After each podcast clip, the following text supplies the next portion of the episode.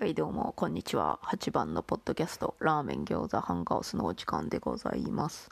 今日は2022年6月28日火曜日です。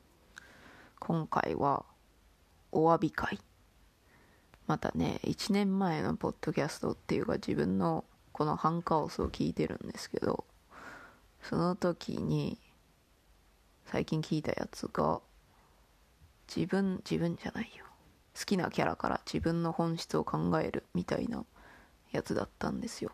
でその中で私ねオカマっぽいキャラが好きって言ってしまったんですよね。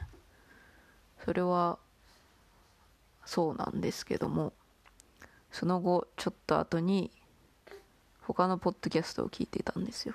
それが大ちゃん 's Happy Gay Life in Australia かっこ仮っていうやつでこんな感じの こんな感じのタイトルコール。もっと素敵なタイトルコール。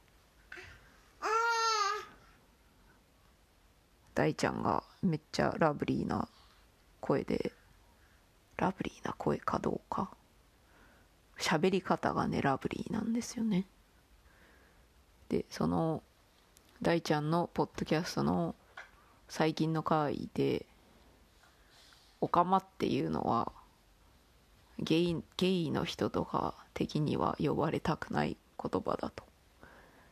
オカマの英語訳にあたる言葉ががファゴットってこれは普通に部別表現であるということを言ってらしてでそれを聞いて私はうわーオカマって言ってすいませんって思いました。言い訳としてはですね私2005年の春頃に日本を離れてオーストラリアに行ってそこからずっとオーストラリアにいるんで日本語がその時点からアップデートされていないんですよね。ただその時点ですでに「オカマ」という言葉は部別的な意味合いを持っていたかもしれない。ただ「オカマバー」っていうものがあるからオカマって言っていいのかなと思ってたんですよね。オカマバーはオカマバーですもんね。他の言葉に置き換わっていないですよねそれは。それでその1年前の回でオカマキャラがすぐにパッと思いつかないと言ったんですけど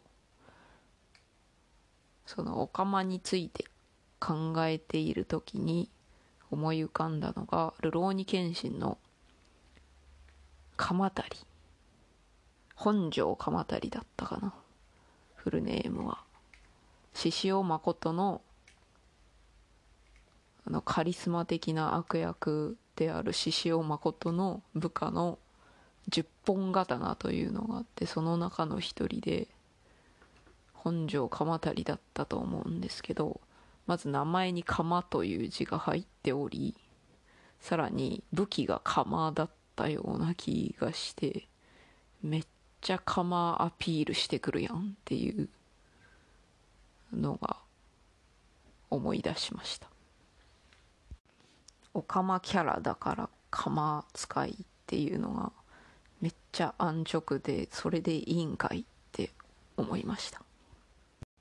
オカマという言葉が使えないとなると何て言えばいいんですかね。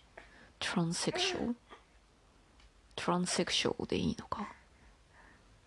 女性になりたい願望のある肉体的には男性な方のことを呼べばいいのか？ニューハーフという言葉もありましたよね。最近全然聞かないなと思ってたんですけど先日アジュさんのアジュカンおもちゃ箱を聞いていたらあやちゃんというゲストの方がいらっしゃってその方が自分はニューハーフだと言ってましたんでそれでニューハーフという言葉久しぶりに聞いたと思いました。その回すごい興味深かったのでぜひ皆さんも聞いてみたら良いと思います。リンクを概要欄に載せておきます。ニューハーフっていう言葉ニュータイプ見たくてかっこいいな。それはどうでもいいんですけどね。でトランスセクシャルでいいんだろうか。何と言えばいいんだ。聞けばいいんですかね。っていうか別にそんなそのそれを指す言葉を使わなくてもいいよね。大体。わざわざあの人はトランセクションだよとか言わなくてもいいよね。実生活においては。じゃあいいのか別に。ふわっとしているな。その都度聞けばいいと思いますけどね。やはり。どう呼べばいいんですかと。それにちょっと関連してだいぶ前にゆり系の漫画を読んでいたらその作者の方がレズビアンの方でレズビアンの方々はレズと呼ばれるのは嫌でビアンと呼んでほしいって言って書いてあったんですけどそれも知らんかったら分からんよねっていう。知らんもんだって。むずい。言葉むずいなって思いました。そしてそれは日本語においてだからね。英語だったら普通にレズビアンって言うもん。レズビアンのことをレズとは言わないもん。レズビアンだからね。それに対してもそういうのはなんだ？言われたら嫌な人がどんどんアピールしてほしい。分からんから。そういうの聞かんと分からんからね。